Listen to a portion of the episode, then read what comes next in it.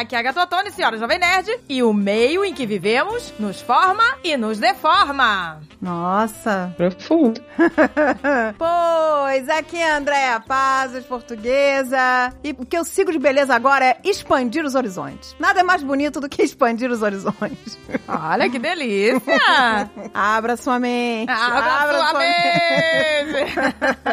Olá, meu nome é Thalita Ribeiro e hoje em dia eu só me peso quando eu vou no médico. Olha! É, uma libertação. Que liberdade, quebrar ah, essa balança. Isso é maravilhoso, gente. Eu sou a Paty Mafra e eu não acredito em padrões. Ah, Nossa, muito bom. Isso aí, garota. E aqui é a Carol, a senhora Troll, e não é gordura, é excesso de gostosura. Sempre foi. Ah, que delícia. Sempre foi. ah, a gente adora essa frase, né? Hoje eu li uma frase que era assim, eu tenho gordura, eu não sou gorda. Assim como eu tenho unhas e eu não sou uma unha. ah, legal. Pois é. Uma caneca de mamica!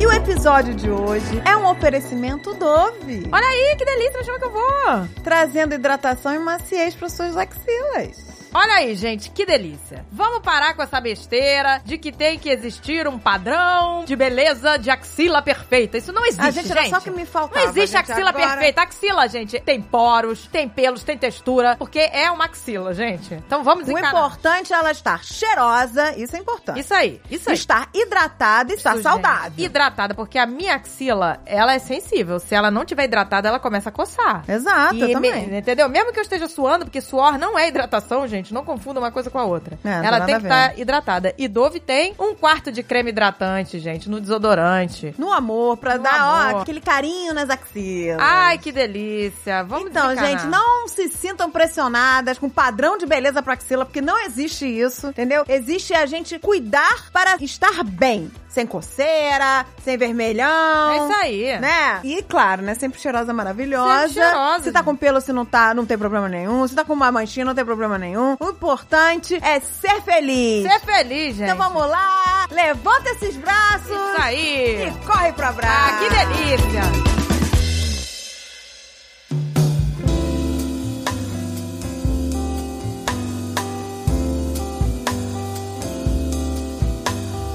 Gente, tudo tá interligado e a gente não percebe, né? Vamos falar de transtorno alimentar. Vocês sabiam que as mulheres têm nove vezes mais anorexia do que os homens, mais anorexia e bulimia do que os homens, e duas vezes mais compulsão alimentar. E aí a gente pensa, né? Ué, será que isso é do nada, né? Por que será essa estatística? Mas a gente tem que analisar, gente, que o meio em que a gente vive, a pressão social que é muito maior em cima das mulheres em relação à aparência, estética, ela vai afetar esses transtornos transtornos. Nada é assim, uma coisa, né? Nossa, gente, por que será? Será que elas têm alguma coisa no cérebro delas que faz isso, né? Será que elas são mais ansiosas? Gente, durante muito tempo a gente cresceu, nossa infância inteira, com um padrão de beleza inalcançável. E aquela beleza, como a gente fala, né? Eurocêntrica, né? Era só isso que era mostrado de, só de bonito. Isso, gente. Hoje em dia, a gente vê como é bonito a diversidade. Nossa, pois é. É como se antes a gente tivesse uma venda nos olhos, né? Que a gente não conseguisse enxergar a beleza na diversidade diversidade, né? A gente tinha que todo mundo ser, na nossa época, lembra? É, pega a chapinha, alisamento japonês. Exato. Tem que alisar, tem que alisar, tem que ser assim, assado. E aí, quando a gente começa a tirar essa venda, assim, a gente, sabe, percebe, sinceramente, assim, percebe mesmo a beleza nas diferenças. Você fala, nossa, olha que legal esse cabelo, que diferente, olha que legal esse corpo. Olha... Não é legal isso? É maravilhoso, gente. Você vê, eu vou dar um exemplo. Essa menina que é a Mary Jane atual, a Zendaya, na década de 90, até 2000, né? Não vamos nem muito longe. Ela não seria considerada uma pessoa bonita. Ela não seria nem escalada. E o conceito de beleza é tão elástico, né? Mesmo que a gente não use o tempo, assim, como parâmetro, né? É muito elástico. Pode ser muitas coisas. E a própria perseguição da beleza, vamos dizer assim, ela também é algo problemático, se a gente fosse olhar, né? Porque a beleza, ela, de alguma maneira, é um conceito e ele é um conceito social, concordam? Sim, uhum. totalmente. Então, quanto mais você abrir mão da ideia de beleza, e não tô falando beleza como antônimo de feio, tô dizendo os padrões de beleza, né? Quanto mais a gente consegue abrir mão, mais fica elástico e mais todo mundo pode participar, sabe? Da sensação de ser bonito ou de ser suficiente, de ter o corpo suficiente pra tudo, sabe? Exato. Nossa, isso que você falou é muito legal, essa coisa de a beleza não ser o contrário do feio, né? Não é, porque senão também fica uma pregação do tipo, ai, eu sou contra os padrões de beleza. Não, eu acho ok você perseguir o belo. A questão é que o belo, ele é muito amplo. Quanto mais você exercitar o olhar e, e principalmente a fala, né, sobre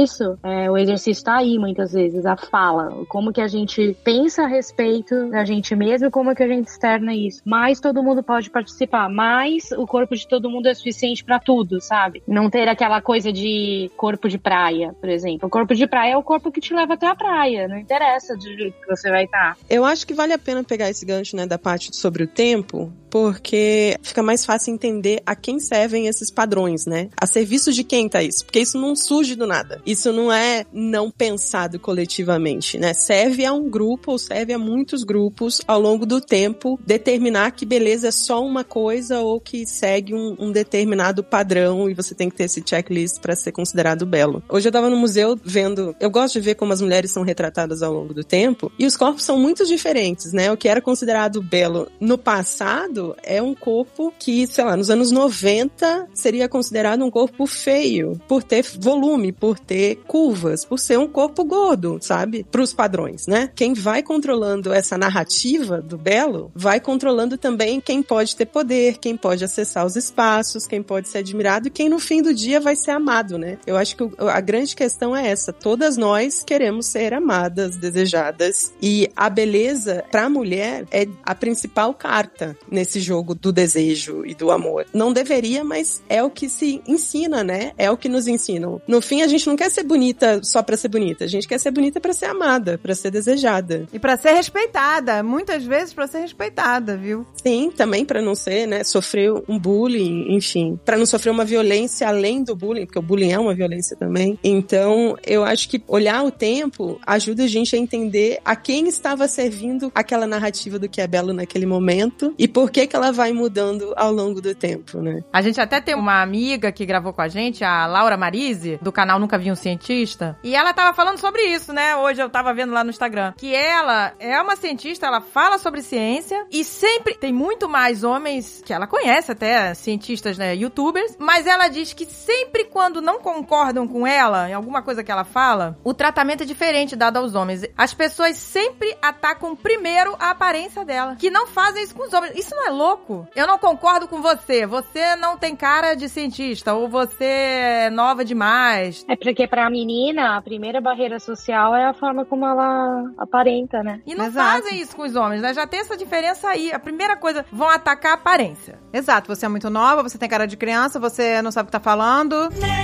Toda feiticeira é corcunda, nem toda brasileira é bunda. Meu peito Agora, eu fico pensando, né, aqui, de nós quatro aqui, quem não teve nenhum problema, assim, na juventude? Problema com aparência, assim? Quem foi zero disso? É impossível, né? Impossível. Existe alguma mulher, será, no mundo? Não é, gente? Impossível. Sempre tem alguma coisa. É, eu acho que talvez seja a primeira geração, a próxima, né? Não a nossa, que pode ser que passe ilesa. Mas a nossa, com certeza não. Não é? Não, eu era complexo porque a perna era fina demais, pros padrões da época. A moda era, sei lá, coxas grossas. Então eu morria de vergonha das minhas pernas. Não usava saia assim, tipo, era muito raro eu usar saia com vergonha das pernas. O cabelo não era liso o suficiente para os padrões, né? Então eu tinha que ficar lá fazendo escova e tal. Nossa, era tudo. Comigo era muito, muito, muito relacionado ao cabelo. Eu tinha o cabelo bem cacheado e bem fino, então ele era armado. E claro, né? Nasci em 76, então uma criança dos anos 80, o cabelo era o quê? Repicado. É, o meu também. repicado. Era tipo assim, o que você não quer valorizar no cabelo? Ah, o volume. Então tá, vamos repicar o seu cabelo. Vamos fazer o corte chitão?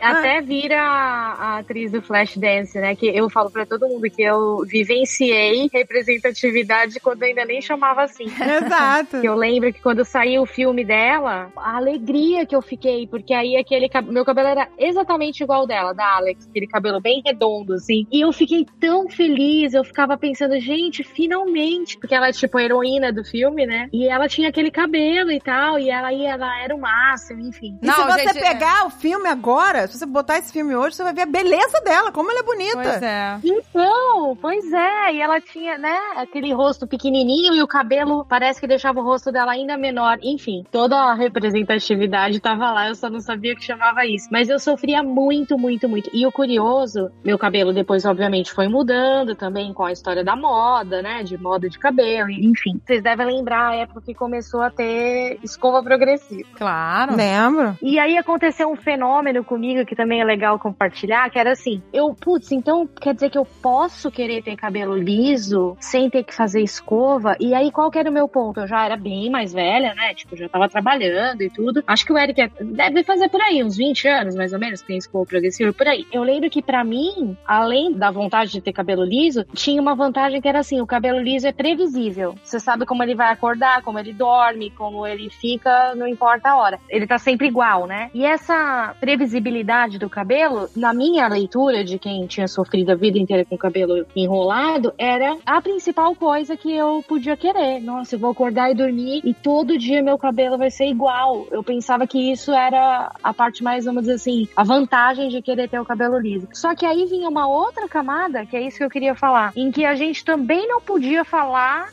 ser diferente. Tipo, você tinha que inventar uma desculpa pra você querer ser de outra forma, sabe? Não bastava você, tipo, admitir que você queria ter o cabelo liso. Ah, ele tem que ser liso pra ele ser prático. Você tem que explicar. Então, até o monólogo da Barbie lá que a gente tava comentando, né, Agatha? Que ela fala: você tem que ser magra e por isso você pode querer ser magra. Mas você não pode dizer que você quer ser magra. Você tem que falar que você quer ser saudável.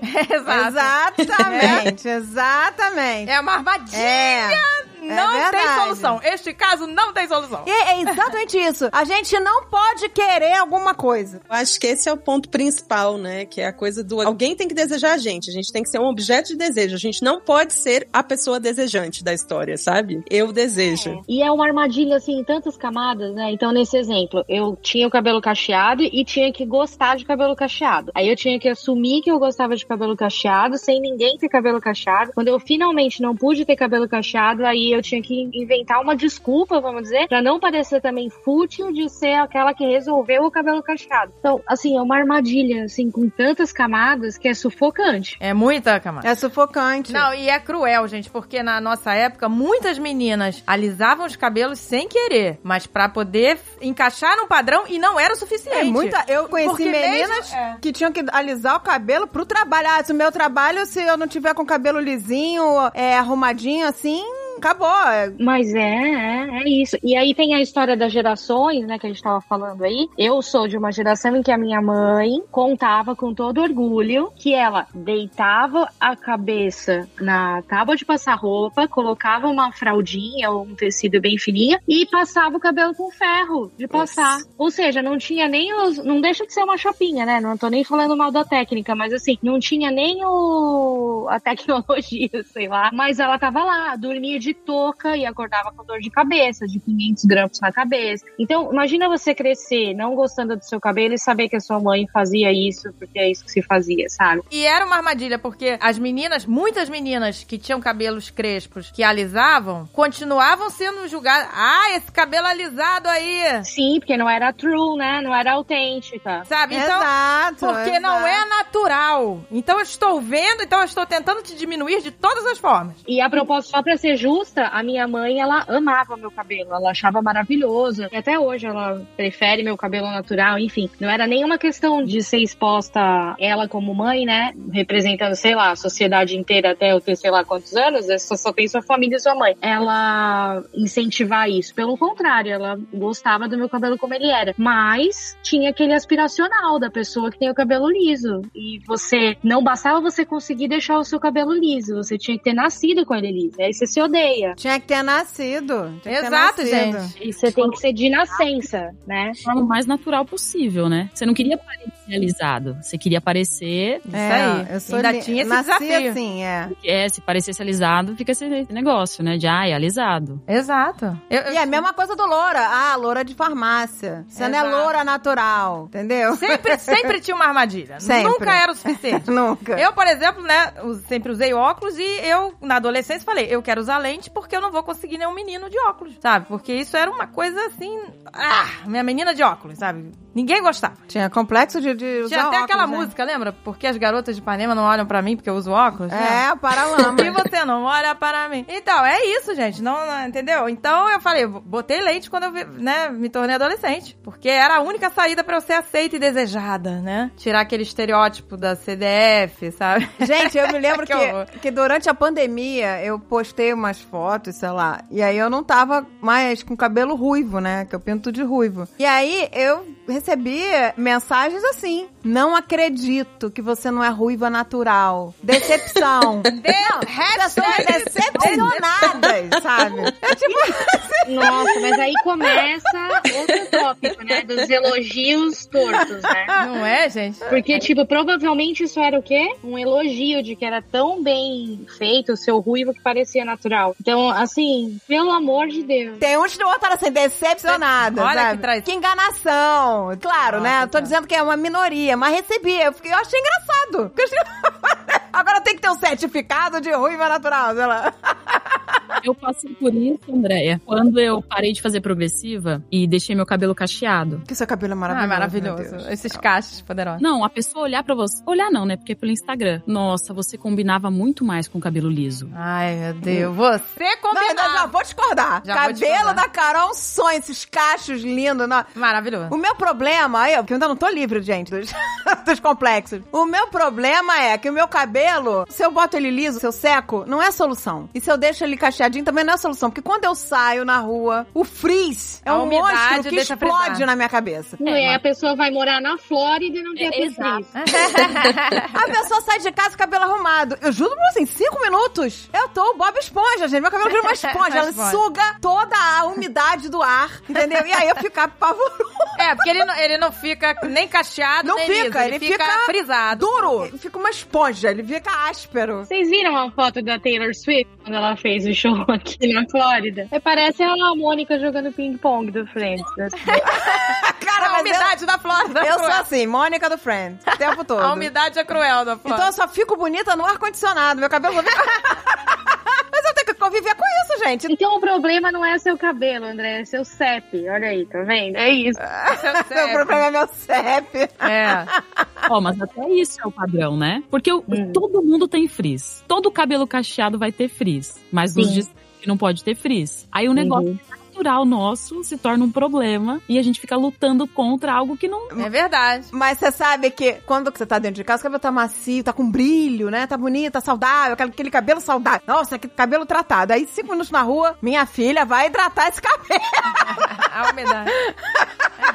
Aí é que tá, mais um pedaço da armadilha. Aí a gente começa a falar das coisas que são só pra aparentar, pra ter um, um aspecto desejado, mas aí é disfarçado, vamos dizer assim, de cuidados. Aí vem, nossa, mas aí é desleixo, aí o cabelo É. tá mal cuidado, não pintou porque desencanou da vida, não se entendeu? Aí não é mais sobre a estética, é sobre cuidados, então. Aí vamos chamar agora estética de cuidados. E aí, cuidado, todo mundo compra um creme para o cabelo parecer mais tratado. Não é porque você quer ter o cabelo japonês, igual vocês falaram, né? Liso, oriental. Não. Asiático. Não, é porque você precisa do cabelo com aspecto saudável. A gente quer aquele brilho, aquela maciez, passar a mão, sentir aquele cabelinho macio, né? Uhum. E vai pra uma estética muito plástica, né? Que você não pode ter um fio fora, ou vários fios fora, e você não pode ter pelo, e você não pode ter marca, e porque Exato. você não tá cuidando da sua pele, porque você tá comendo mal, porque você tem alguma acne, não é uma questão hormonal, não é porque mulheres têm hormônios, homens têm hormônios, mas nas mulheres é um problema se ter hormônios, entendeu? E aí Uhum. vai virando uma grande bola de neve o fato da gente não ser plástica.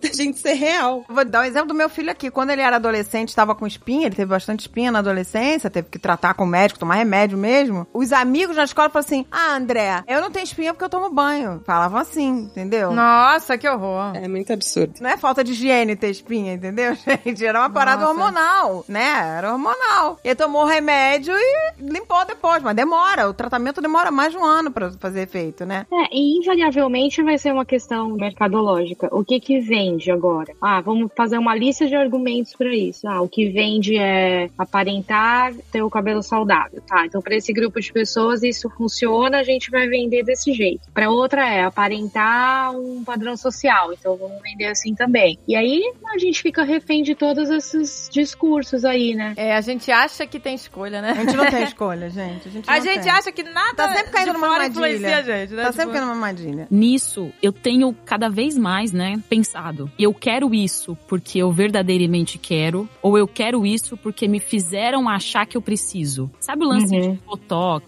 lance de. Eu toda hora fico, nossa, mas será que eu tenho vontade de fazer? Ou eu preciso fazer pra me encaixar? É difícil, a gente não sabe. A gente já não sabe mais. Porque tudo é uma construção. Às vezes a gente acha que quer. Eu tenho total consciência de que eu quero o Botox. Eu, quando vence o Botox, eu falo, ai meu Deus, eu tô cara de cansada. Essa cara de cansada que eu não aguento. E aí eu faço, fico com aquela cara de saúde. com aquela cara de que acabou de voltar de 60 dias viajando pela Europa. E aí fico maravilhosa. Fico, ai, que ótimo. E até mexe com a minha autoestima, com certeza.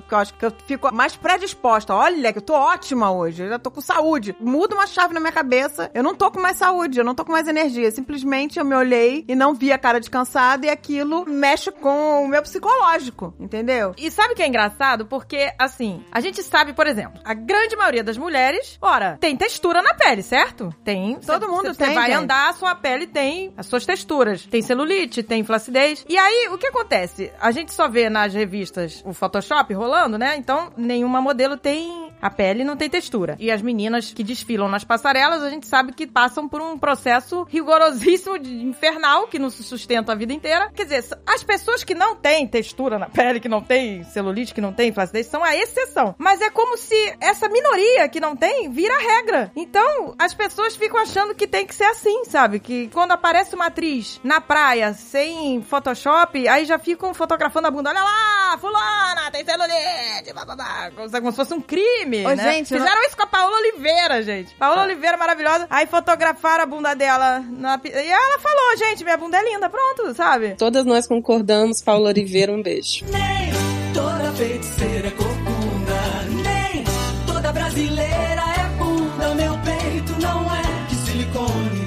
Ô, gente, uma vez eu vi, eu tava no teatro, aí a garota tirou uma selfie pra postar ali. Ela ia postar na hora que ela tava na, na peça, ela tirou uma selfie. Cara, ela tava do meu lado. Eu fiquei em choque. Em choque. A garota estava linda, maravilhosa. Ela tava toda super produzida. Eu tava sentindo até que, sei lá, ela tava indo pra um- uma festa e eu, sei lá, fui passear no shopping. Ela tava super produzida, tirou aquela foto, falei, nossa, ficou o máximo. E aí, ela não postou daquele jeito. Ela em segundo. Eu fiquei em choque, eu não conseguia parar de olhar ela mexendo no celular. A Andrea tava lá de estoque. Eu tava em choque, porque ela tava mexendo, ela não tava escondendo, ela tava mexendo. Ela, em um segundo, ela clareou os dentes, tirou as olheiras, mudou a textura da pele, tudo ali. Em um segundo, ela se photoshopou antes de postar. Ela já estava perfeita, mas aí o dente tinha que estar mais claro. Aí ela que, tirou vê? essas olheiras, aí botou, sei lá, botou mais brilho, não sei aonde, e pá, postou em um segundo, assim. Eu fiquei chocada. Eu falei, caraca. Falei, nossa, não tem nem. Já, já, já até desisti de postar depois disso tudo. Pois é. Isso é uma coisa que me preocupa muito quanto às próximas gerações, né? Eu quero ser otimista que elas não vão sofrer com a coisa da pressão estética, mas eu tendo a achar que elas vão sofrer ainda mais por conta da inteligência artificial criando essas personagens que elas, em tese, poderiam ser. Eu também É acho que vai sofrer assustador. mais.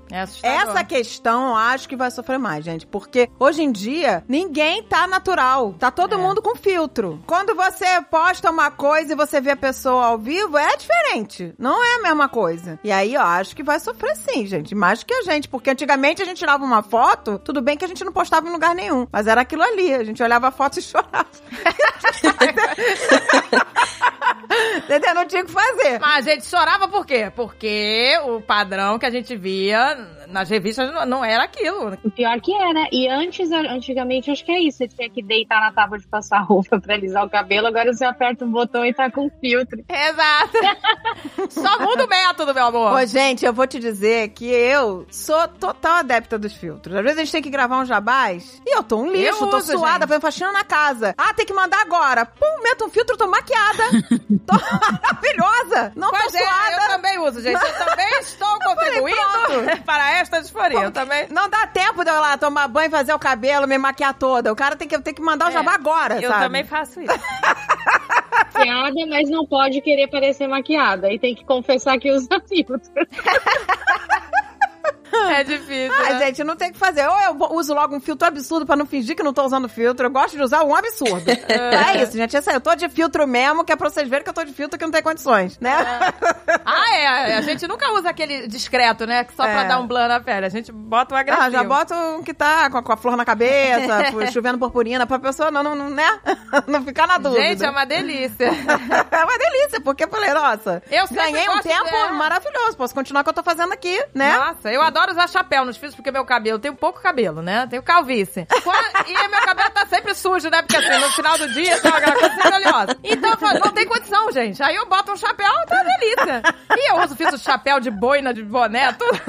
É uma festa. Eu acho que o problema nem é usar o filtro. Eu uso filtro também, às vezes. E não, não acho que esse seja um, grande problema, não. O problema da inteligência artificial agora, pra mim, o que me preocupa mais, é que a referência deixa de ser a modelo inalcançável, que é o padrão e a meta, e passa a ser você inalcançável, sabe? A sua Uhum. melhor versão vira essa coisa que é impossível também, assim como a modelo é impossível, aquela sua versão da inteligência artificial é impossível, porque ela é plástica, né? E aí eu acho que é ainda mais problemático pra cabeça lidar, porque uma coisa é você ver uma modelo loira, magrérrima, super alta e tal, e falar, putz, eu nunca vou ser essa pessoa. Outra coisa é você ver uma imagem sua, aspas, muitas aspas, melhorada, e falar, putz, eu poderia ser essa pessoa se eu fizesse a dieta, se eu usasse o produto X, se, se, se, se, se, se, sabe? E aí eu acho que a gente vai entrar num espiral bem perigoso, uma outra É mesmo, né? de- E aí o aspiracional, né, do- como você falou, ele fica muito mais próximo de você. Gente, pra que isso? Pra quê? Isso vai te trazer felicidade? Antes de gravar esse programa, eu tava pensando nisso, né? Falei, cara, antes eu era nova, eu era nova, tava com tudo em cima, tudo no lugar, maravilhosa, né? 20 aninhos, linda, maravilhosa. E não tava feliz. Não tava feliz. Eu não me achava bonita, eu nunca me achei bonita, eu não tava feliz com o meu corpo, né? Não tava, e era maravilhosa. Eu fico, gente, mas nem que eu queira, volta aquilo ali. E, Mas aquilo não me fez feliz. Tá naquele estado ali, então a felicidade não é isso. Aquilo não vai É. te trazer felicidade, porque eu já estive num momento com o corpo maravilhoso e aquilo não me trouxe felicidade. Hoje em dia eu sou mais feliz, mesmo tanto, tô acima do peso, aquela palhaçada toda. Aí a gente tem que parar pra pensar, vale o sacrifício porque não vai trazer felicidade, gente. A felicidade não tá atrelada a isso. E não bastava, né? Quando eu olho fotos assim de mais nova, eu falo, gente, mas eu era magra com o meu olhar de hoje. Exato. Para os amigos ali ao redor, eu não era magra. Você fica tipo, mas olha o que eu era, olha o que eu sou hoje. Não, não bastava. Hoje eu olhando, eu falo, nossa, eu queria ter esse corpo. Olha que corpo maravilhoso. E aí que tá o truque, aí que tá a parada. Daqui a 20 anos, Carol, a gente vai olhar e vai dizer: Meu Deus, eu tava ótima e eu tava me achando velha. Entendeu? Esse é o problema. É, a a, nunca a loucura nunca acaba. Nunca vai acabar. A loucura nunca acaba. Eu tava pensando sobre isso hoje, né? A gente olha pro passado e se vê muito mais bonita, magra, enfim, dentro do padrão do período. Mas a questão é que a narrativa nunca foi sobre a coisa factual, né? Nunca foi sobre a realidade. Mas é uma narrativa de não ser o bastante. Quando uma mulher, ela que ela tá se sentindo bem, gostosa, bonita, e fala isso claramente, olha, eu tô muito gata, ou publica alguma coisa nesse sentido, ela muitas vezes é atacada por ser uma pessoa egocêntrica, por ser uma pessoa que se acha e coisas desse tipo, porque esse discurso do estar satisfeita não está disponível para as mulheres em nenhum aspecto. Não tá. Não é só sobre a imagem, é absurdo, sabe? A gente não tem isso na nossa prateleira. Tipo, estar satisfeita. A gente tem que sempre estar buscando alguma coisa a mais. A gente não pode simplesmente ficar bem, sabe? Quem mais vai se revoltar com isso serão as mulheres. É serão muito as mulheres. gente. Quem mais vai se revoltar quando você colocar lá que você tá maravilhosa, gostosa, nossa, tá se achando. São as mulheres É, que vão em primeiro lugar atacar. A Xuxa falou isso, lembra? Que um monte de A gente Xuxa ataca falou, quem ela. mais ataca ela são mulheres. É porque dói. Eu entendo a nossa revolta com isso, mas porque dói ver que a outra tá num nível que você não conseguiu acessar. Um nível de satisfação, né? Exato, é uma outra coisa aspiracional que não parece disponível pra maior parte das mulheres, né? De estar satisfeita. Eu tava pensando, hoje eu tava vestindo um vestidinho que eu comprei novo e tal, pra passear, tô de férias, não sei o quê. E eu falei, ixi, nesse ângulo marca a minha barriga. Aí eu pensei, gente, mas por que que me incomoda que marca a barriga? Eu tenho barriga, porque eu sou uma pessoa humana, porque eu estou o quê? No meu spa de engorda chamado férias, onde eu vou comer tudo que eu quiser. Que delícia! e vou experimentar tudo que eu quiser, porque é pra isso também que eu viajo pra comer bem. E por que que isso incomoda tanto e tal? Eu comecei a, debater comigo mesma, hoje, olhando no espelho. E o vestido eu adoro, adorei o que eu tava vendo. tava muito animada. Eu acho que a gente vai ter isso pra sempre. Infelizmente, é como se fosse um vírus que injetaram na gente. E o único jeito de controlar, né, de combater isso, é colocando essas outras coisas. Putz, eu vou passear num lugar que eu gosto, eu tô linda, minha pele tá linda, moreninha, do jeitinho que eu gosto, e, e coisa assim, e trazer essas outras coisas. Porque o incômodo, não é que a gente só vai ser feliz com o nosso corpo quando não existiu incômodo, mas é quando o incômodo for um ponto e você tiver outros pontos que te colocam pra cima, que te dão segurança, que te dão alegria em ver a sua imagem na cena. Eu fico pensando, nossa, eu desfilando em Madrid com esse vestido. Vai ser lindo, independente se tem barriga, se não tem barriga. Exato. Vai ser bonito porque eu vou estar feliz, entendeu? E eu acho muito isso, as pessoas não percebem, mas o estado de espírito da pessoa embeleza a pessoa. A pessoa que tá feliz, tá alegre, ela automaticamente, ela tá mais bonita. Eu acho isso. É, O porque. estado é- de espírito mostra algo que é prazeroso de ver. Eu gosto de ver pessoas felizes, eu gosto de ver pessoas, não aquela falsa felicidade, mas quando a pessoa tá realmente feliz. Hoje em dia, eu vou te dizer que eu ainda não sou, tô longe de, né, de estar com a cabeça, tem muita terapia aqui nessa vida. Mas eu agora, eu já consigo usar roupas que eu não usaria há um tempo atrás. Falar, ah, essa roupa aqui tá marcando, essa roupa tá me... Eu falar, ah, Dani, se essa roupa é fresca, essa roupa eu vou, não vou sentir tanto calor. E aí eu já, tipo, foda-se, vou com ela. É, porque a roupa tá além da imagem, né? Ela tem uma função também, né? Ela tem uma função. Eu falei, pô, eu vou botar uma outra que não vai estar marcando aqui, mas em compensação eu vou ficar com calor. Eu falei, está quente hoje. Então não. Então eu vou com essa aqui mesmo. E dane-se, entendeu? Eu vou estar feliz, vou curtir. Não vai ser diferente. Eu fico olhando. Aí também tem outra coisa. Eu tenho, fico olhando as minhas fotos antes da bariátrica. E agora? Tem várias fotos que eu tô muito mais bonita, gente. Que eu tô super feliz, que eu tô super alegre, que eu tô, né, curtindo o momento. Eu falo, gente, eu não era feia. Tava acima do peso, mas tava ótima. A gente também cria uma coisa, né? Eu ainda continuo acima do peso, que eu não cheguei no peso ideal. Eu já desisti do peso ideal, né? Sabe lá Deus eu vou conseguir. Mas eu também já não me preocupo com isso, não. Se eu não conseguir chegar no peso ideal, eu não consegui, gente. É isso, é vida. É, porque senão você vai viver querendo chegar em algum lugar e não vai. E também tem essa outra armadilha, né? Do tempo, a referência. Quando você tava lá atrás, igual você falou antes da bariátrica, você não tava vivenciando o que você tava vivenciando lá. Você tava querendo talvez ter um corpo mais jovem, ou mais bonito, ou mais saudável. Aí agora você também não tá vivenciando, você tá lembrando da época pré-bariátrica. A gente tá sempre também malabarismo do tempo, assim. A gente como autorreferência da gente mesmo, né? Como eu era, como eu sou, como eu vou ser. Tem isso também. Se eu não fizer determinada coisa agora, quando eu envelhecer, aí vai estar tá arruinado. Tem isso, esse jogo com a gente mesma em diferentes estágios da vida, sabe? Eu vou te dizer um medo que eu tenho. Eu tenho medo, eu tenho plena consciência que hoje eu vejo uma pessoa e vejo que a pessoa que aceitou envelhecer, claro, se cuidou até, botou botox, fez, as fez o procedimento, mas não pirou. Eu tenho plena consciência que a beleza sem a plástica, sem aquela maluquice toda, sem esticar a cara, sem querer parecer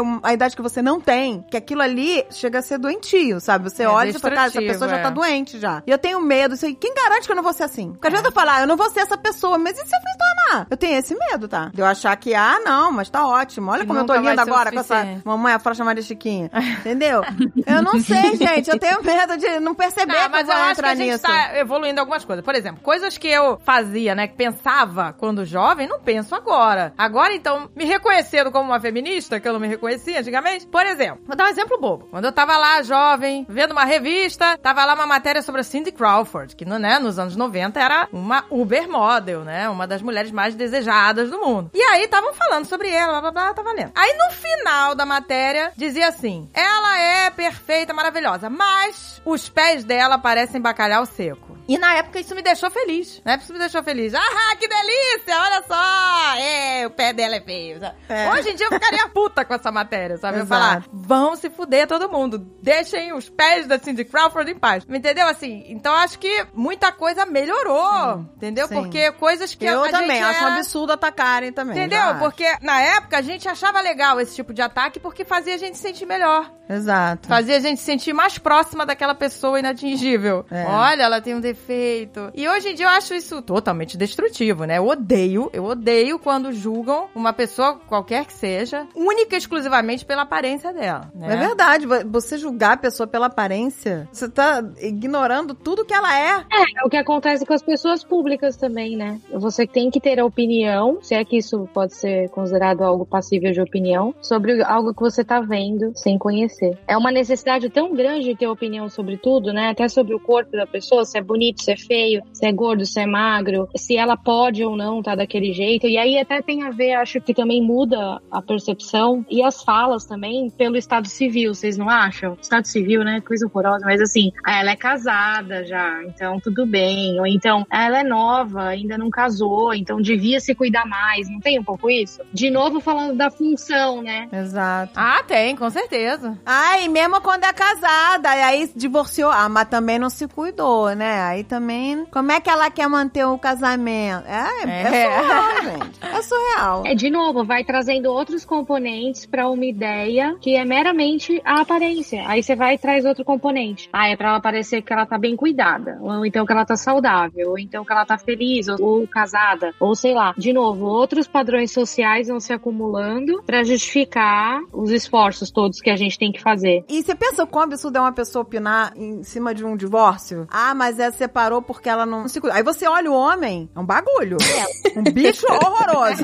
Mas ela não se cuidou. O cara é um negócio assim que não tem jeito nem nascendo de novo. Aí ela não se cuidou. E a mulher lá, normal, né? É surreal, gente. E as pessoas avaliando que esse é o motivo de um casal se manter ou não. Uma união é baseada em aparência, né? Se a Exato. pessoa se casou, se a pessoa se uniu com outra baseado nisso, realmente não tem como durar. É, não vai durar. Nem, nem que ela se mantenha linda pro resto da vida, entendeu? Não tem como. Esse é o validador, né? Você não tá bonita quando você se acha bonita. Tem que Não. ter alguém que te diga isso, e esse alguém, na maior parte das vezes, tem que ser um homem, se você é uma mulher. É o homem que diz o que é o bonito. É o homem que controla a indústria, que diz o que você pode ser ou não, pra que você ganhe como prêmio final o desejo dele. É muito louco. Ainda que o desejo dele, em muitos contextos, seja uma ameaça, né? Ninguém fala sobre isso também. Porque aí vem a coisa, ah não, mas ela tava com um shortinho. Ah não, mas ela tava assim ou assada, que é com base na aparência sempre. Às vezes com base numa atitude que a sociedade considera ruim, que normalmente é uma atitude de uma mulher ativa, simplesmente. Então, tem isso também, né? A gente nunca vai se sentir plenamente bonitas dentro do padrão estabelecido, eu imagino, porque não é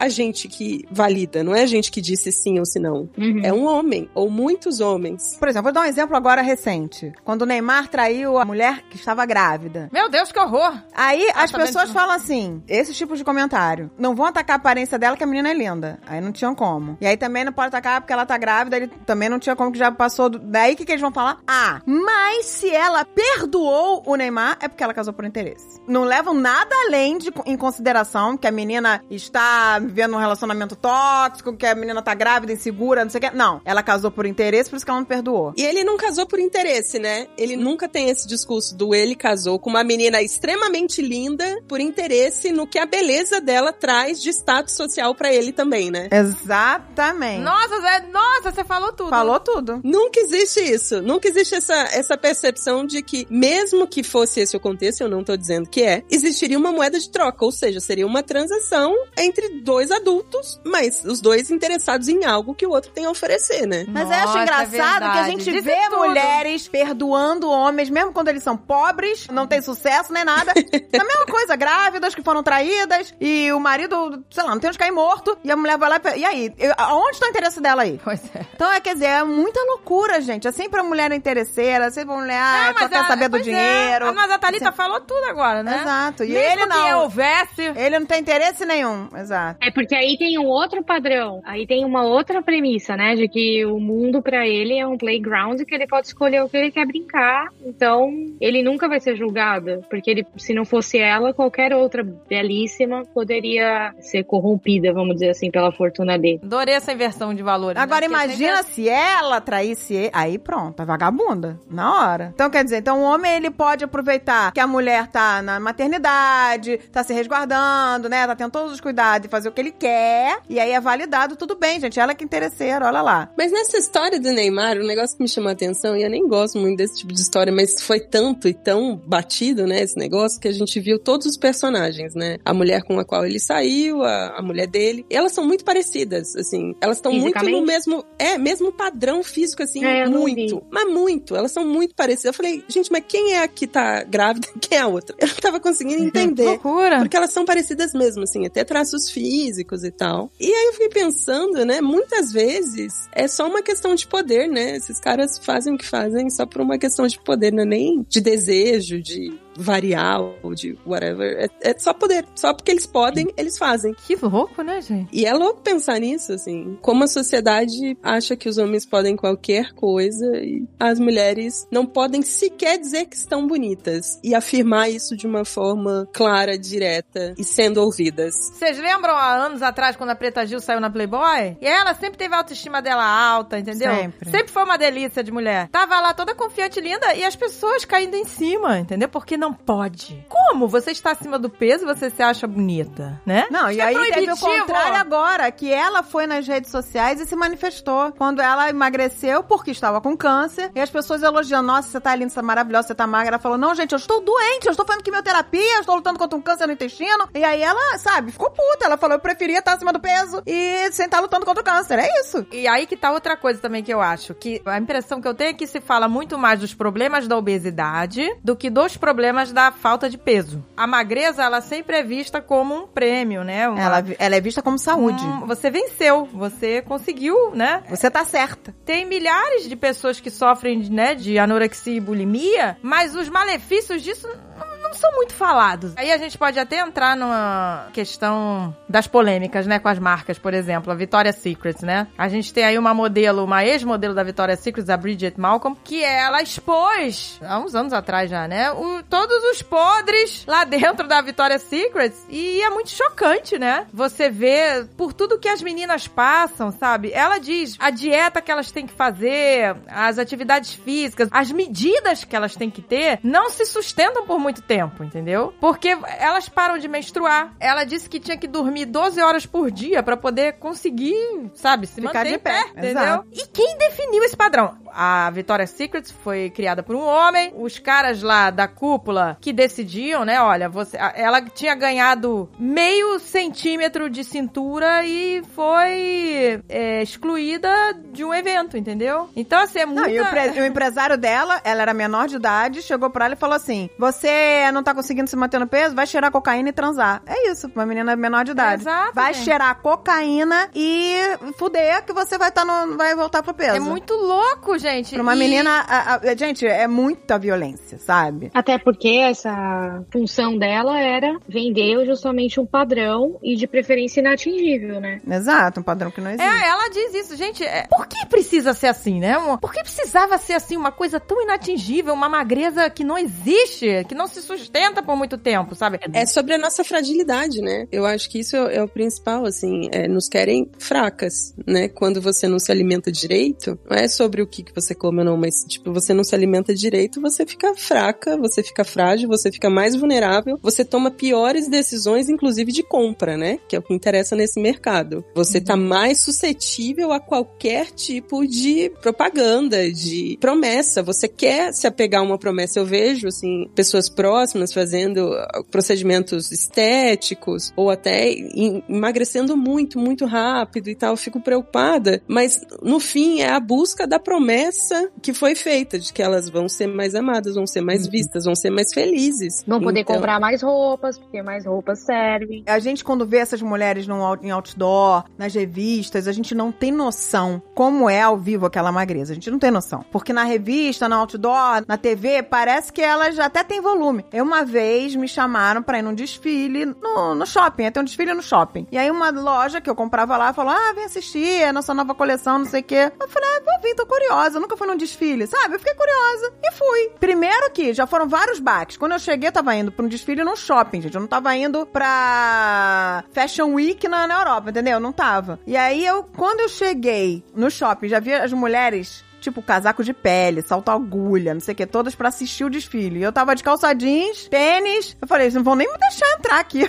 Andréia, Andréia Guerreirinha. É, é, eu falei, não vou nem me deixar entrar aqui. Mas eu falei, eu tô com convite, Dani. Eu tava com convite lá da loja. Apresentei ali aquelas madames super maquiadas, super. Eu falei, gente, bom, eu falei, agora que tô aqui, eu já vou, quero assistir. Quando começou o desfile, aí, gente, aí eu fiquei em estado de choque. Porque não pareciam seres humanos desfilando. Pareciam uns cabides em que as roupas estavam penduradas. Parecia que não tinha corpo dentro das roupas. Eu falei, será que é esse o intuito? Que não pode parecer que tem uma pessoa que as roupas É só pode é mostrar a estranho, pois roupa? E é pra gente focar só nas roupas, porque eu fiquei em choque. Era uma magreza doentia, gente. As meninas não tinham cara de saúde, as meninas estavam todas pálidas e olha que estavam maquiadas, né? Foi muito assustador. Eu fiquei muito É assustada. gente, porque é um padrão E eu que não eles criam. consegui assistir. Eu, eu fiquei tão assustada com aquilo, aqui- achei aquilo tão absurdo. Falei, gente, não é possível. Tá todo mundo em volta aplaudindo, achando isso maravilhoso. Isso é uma pessoa, essas meninas estão doentes. Eu fiquei muito, assim, assustada. É, muito apla- Eu porque- levantei e fui embora. Falei, isso aqui não é pra mim. Gente, eu não vi nesse mundo da moda, não é pra mim. E fui embora. A gente não Mente. tá falando aqui da pessoa que é naturalmente da sua constituição, né, magrinha e tal, muito magrinha. Isso, né, ok. Mas quando você precisa chegar num padrão que é muito cruel, só pra você poder ter chance de desfilar, sabe? A Adriana Lima, da Victoria's Secret, ela disse que, sei lá, duas semanas antes de desfilar no famoso desfile das Angels, né,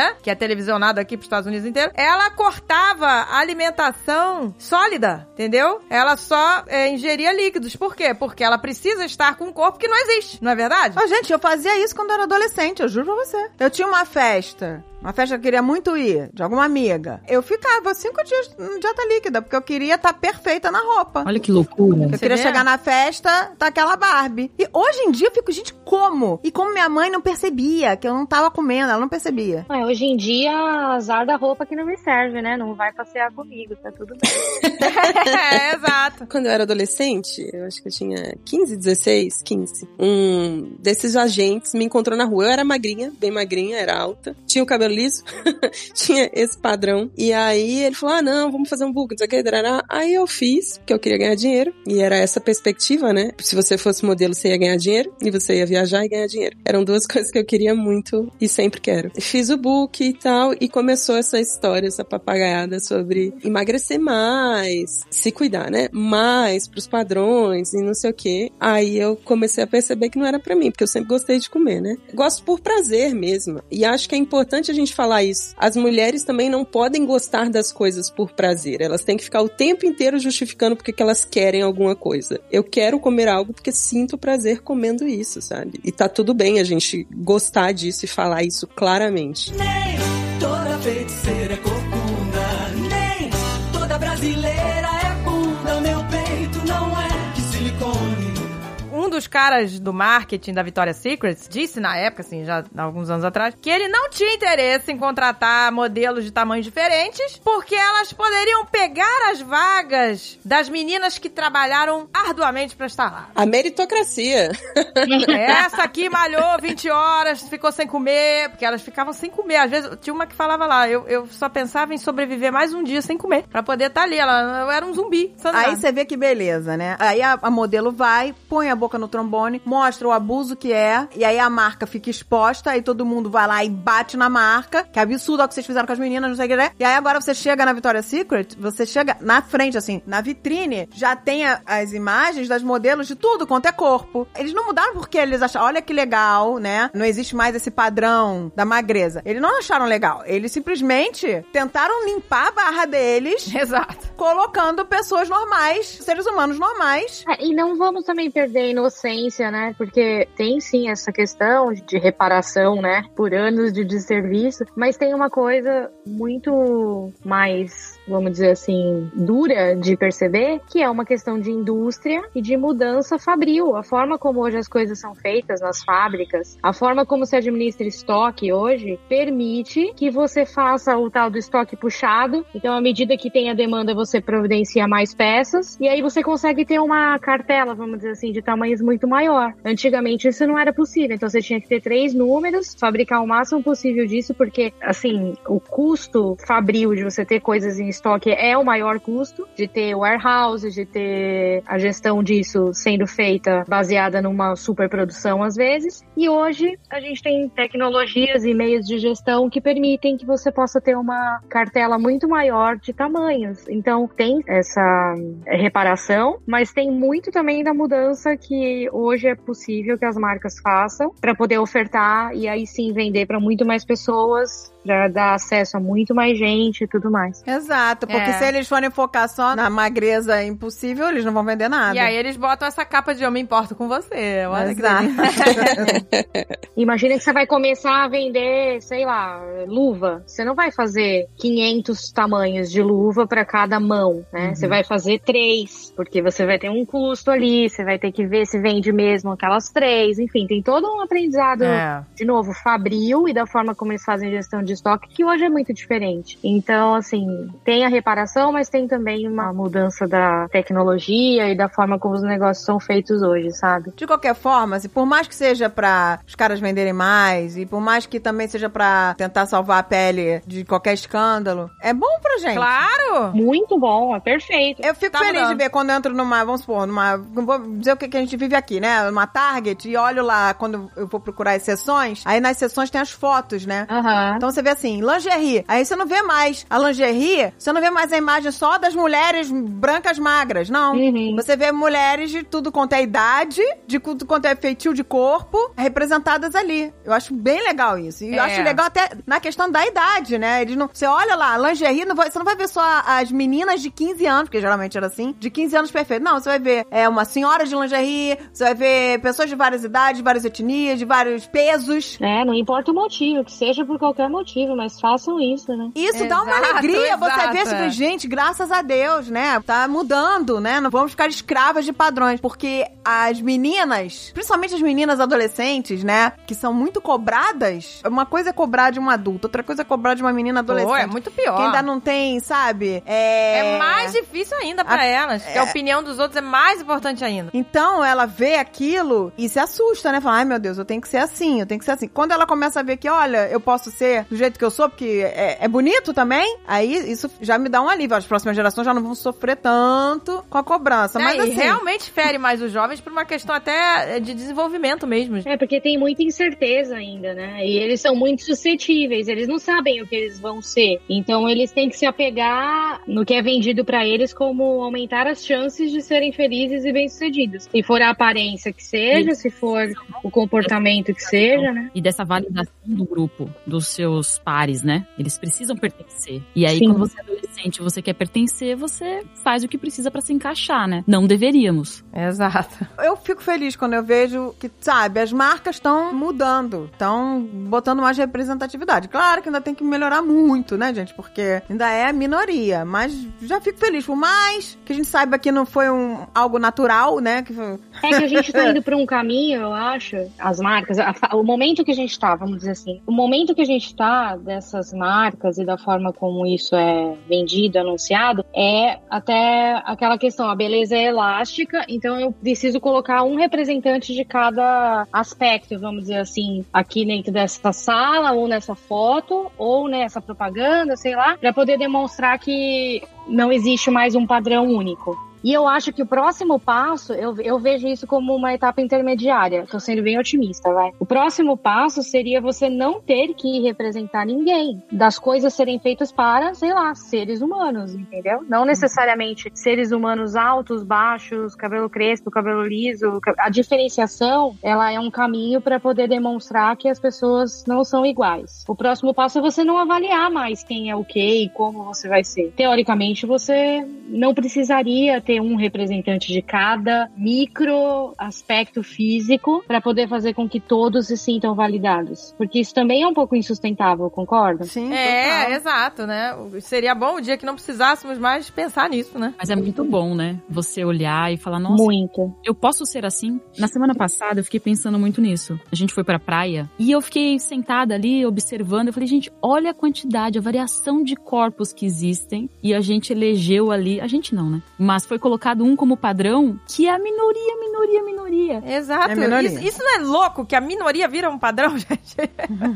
isso explode a minha cabeça. Eu pensei, caraca, eu tava fazendo essa mesma análise. Eu tava há um uns dias atrás num parque aquático e eu tava exatamente assim, com outros olhares, sabe? Olhando as pessoas. Olha que legal, gente. Uma bunda assim, uma bunda assada. E olhando sem aquele julgamento, Então, sabe? mas aí eu vou. Isso é já- tão libertador. Eu já vou te dizer, aqui, gente, porque no Brasil não é assim. É, No Brasil, principalmente no Rio de Janeiro, né? no Rio de Janeiro, Onde a gente principalmente, cara, é, é uma cobrança, porque as Sinistra, mulheres é. cariocas têm que ser perfeitas e maravilhosas. Então, na praia, você ainda Ah, vê. não vê tanta diversidade. André, minha mãe falou isso. Ela tá aqui, né, nos visitando do Brasil, e ela falou, nossa, no Brasil não é assim. E eu fiquei, será que não é mesmo? Ou será, né, que é o julgamento dela nesse, nesse aspecto? Porque ela falou, nossa, eu tô sentindo, assim, que as pessoas estão mais libertas, sabe? Você vê muito mais pessoas sem se preocupar com a aparência física na praia. Porque aqui é muito comum, as pessoas, né, tem até uns biquínis mais, tipo roupinha, né, um shortinho, uma camisetinha, e as pessoas vão assim à praia. E no Brasil, meu, se você vai de roupa, tanto que nos nossos vídeos, o Carlinhos sempre, meu marido, né, tá sempre de roupa na piscina ou na praia. E o pessoal, nossa, Carlinhos, mas você vai assim? E, tipo, é muito comum, né, as pessoas irem, seja porque for, pra se proteger do sol, porque não se sente seguro, não sei. Mas é aquilo, né? Você não tá no padrão, aí você põe uma roupa Ah, pra tentar ir pra praia, e aí você é julgada porque você tá com a roupa pra ir na praia.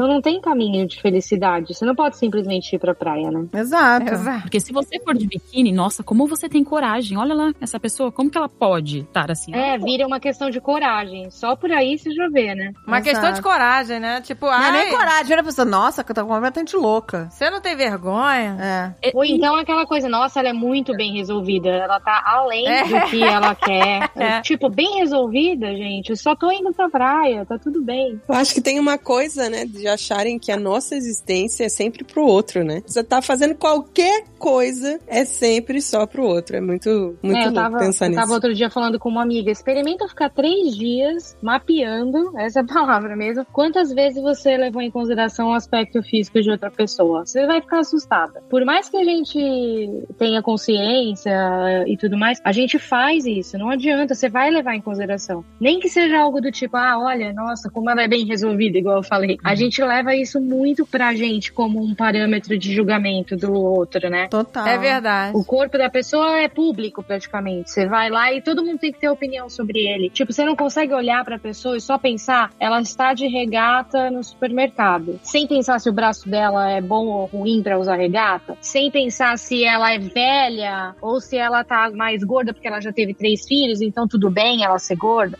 Não, a gente não consegue. Você não consegue desligar esse impulso, vamos chamar assim, de julgar os outros pela aparência, de tentar contar uma história sobre aquela pessoa pra aquilo fazer sentido, sabe? Isso, você tem que contar uma Exato. história pra aquilo. Isso é, você disse tudo, Exatamente. pra fazer sentido. Por quê, né? É, eu vejo muito por causa do, do câncer de mama e que eu tive, né? Muitas pessoas, às vezes, ainda, ainda falam coisas do tipo, e eu entendo a vontade de ser acolhedora, eu não tô desmerecendo o comentário de forma alguma, mas só pra demonstrar nesse recorte como tem uma questão social envolvida aí. Algo do tipo, ah, mas também, depois de tudo que você passou, é isso mesmo, tem que ser assim mesmo. Tipo, como se fosse isso a única coisa que me autorizasse, então, até o corpo que eu tenho Caraca. Ai, meu Deus. todo o sofrimento que eu passei. Então, tipo assim, ah, você tá acima do peso, como a Andrea falou, acima do peso. Ele já presume que existe, então, um peso ideal, ok. E aí vem todas as justificativas. Ah, mas você passou pelo tratamento, você. Então tá, então eu tô autorizada, então eu posso só existir, só ser o meu corpo e ir pra praia e pra piscina. E é tão chato isso, é tão pouco pra avaliar a respeito da minha história e de quem eu sou. E eu tenho certeza de que da história de todo mundo, sabe? O corpo da gente conta um monte de história, é verdade, mas não é só isso. Você não precisa ficar criando uma história pra aquela pessoa que tá indo ser feliz na praia e, e que precisa de um contexto pra ela ter se autorizado a ir lá, sabe? Sabe o que acontece também? É, é o que a gente vê muito, né? A pessoa fala assim: ah, mas por exemplo, racismo é errado porque a pessoa nasceu e não teve opção. Mas a gordofobia não existe. Porque a pessoa tem a opção opção de sair daquilo. Ela tem a opção de emagrecer. Na hora de usar isso, aí a gente é protagonista, porque aí é uma questão de força de vontade, não é metabolismo, entendeu? Não é o tratamento médico que você passou, não é a genética, não é nada disso, é preguiça e força de vontade. Ou não é nem os problemas emocionais que aquela pessoa de repente tá tendo, gente. Então ninguém leva em consideração nada. É tipo assim, está assim porque quer, então isso não existe gordofobia. Mas existe. Tão prejudicial quanto qualquer outro preconceito. É só fazer o exercício de parar de contar a história sobre o corpo das pessoas. É aquele corpo ali, beleza?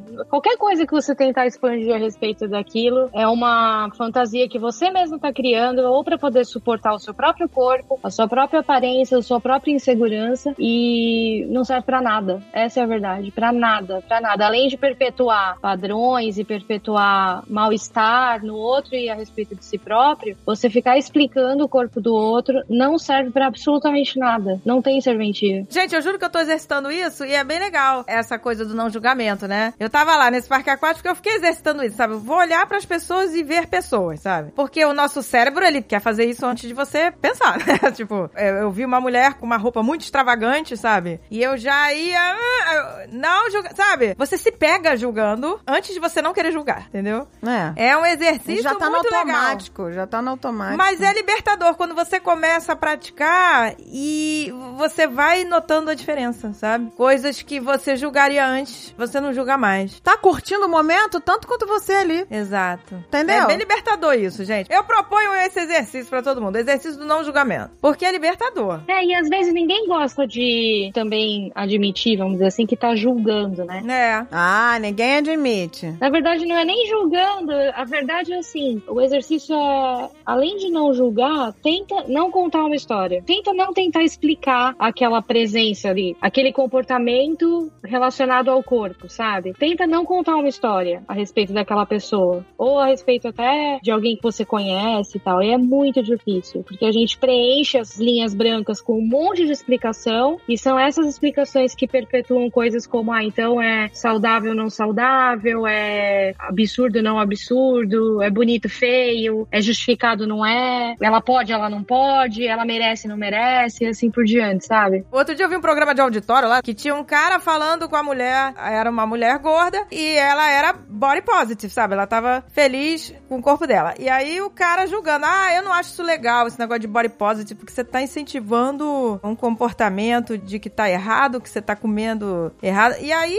sabe, tipo assim, o cara tava querendo dizer o que, É, eu vi o isso. que ela, como Ele- ela tinha que pensar. Ele falou, ah, isso não é exemplo. Que exemplo que você tá dando pros seus Exato. filhos? Então, quer dizer- Como o que quiser e fique doente. É esse que- isso que ele falou dela. Você vê, olha que coisa doentia, quer dizer, a vida dela, né, precisa dessa validação, quer dizer, ela não pode pensar o que ela quer, porque alguém está dizendo que não pode. Exato, e mais, ele tá contando uma história em que ele provavelmente presumiu que ela não é saudável, Exato. porque o parâmetro do peso já tem estudos e mais estudos de que isso não é o único fator para você poder avaliar e fazer esse julgamento em relação a pessoa ser saudável ou não. Ele pegou isso, presumindo isso, e aí ele coloca nela uma culpa sobre controlar isso e um protagonismo que ele quer dar para ela só nesse aspecto. Todos os outros Não, ela não tem. Ele só tá preocupado com a saúde dela mesmo. Muito preocupado, com certeza. Ele É. quer desenhar o que ela tem que fazer, como ela tem que pensar, sabe? Tipo, eu não concordo com a sua visão de body positive. Tipo assim,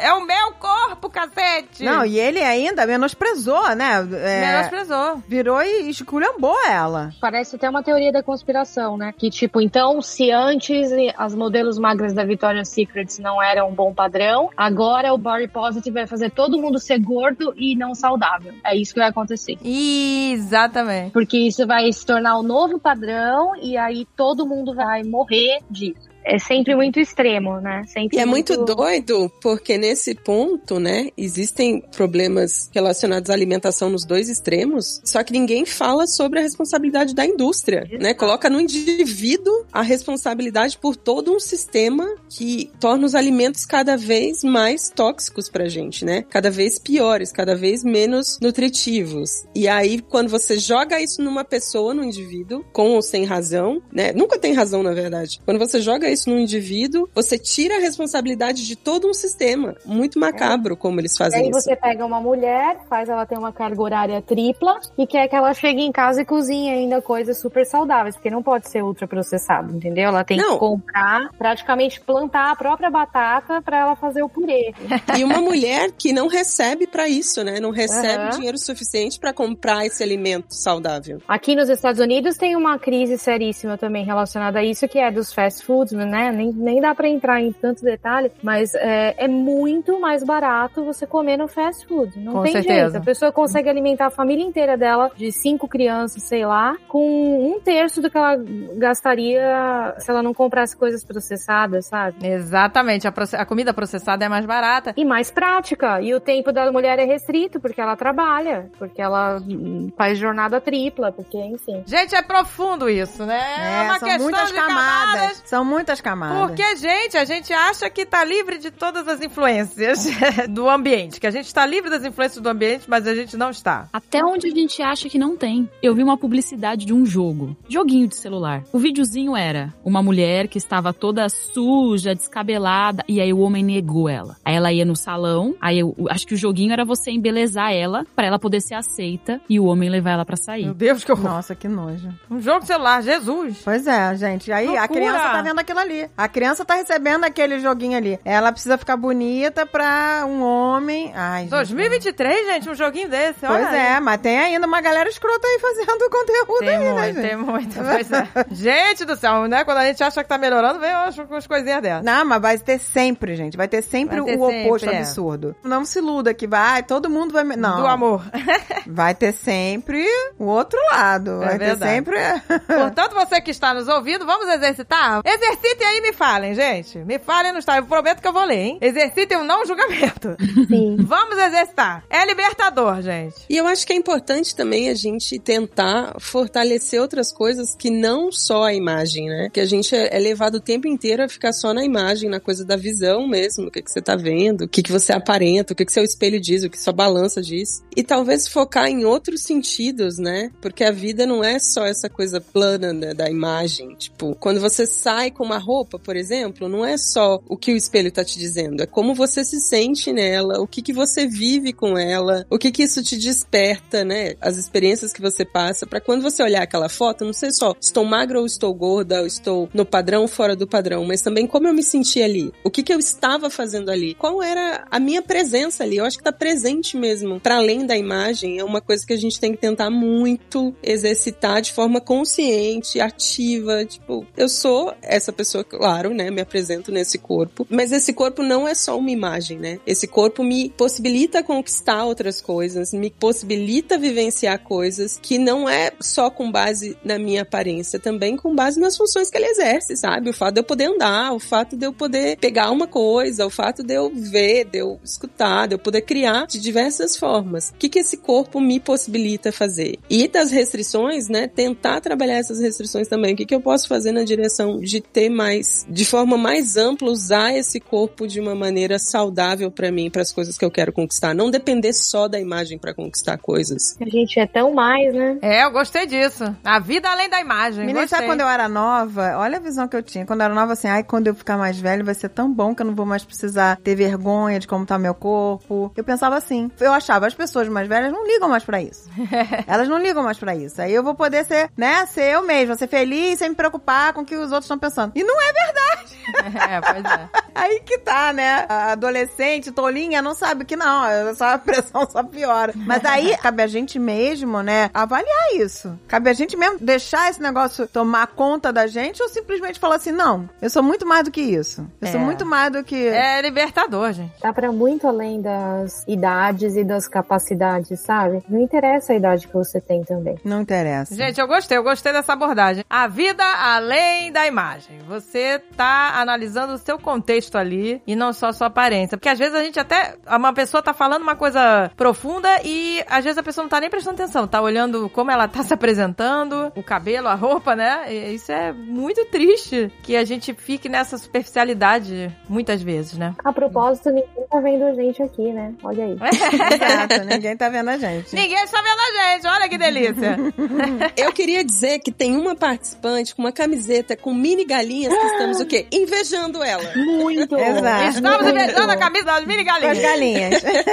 As mini galinhas são necessárias. Eu acho que tem que ter uma foto das mini galinhas. De todas as lições desse programa, vamos terminar com esta. A camisa de galinhas é, É o que necessária. É a meta. A meta. Camisa de mini galinhas. Camisa de galinhas.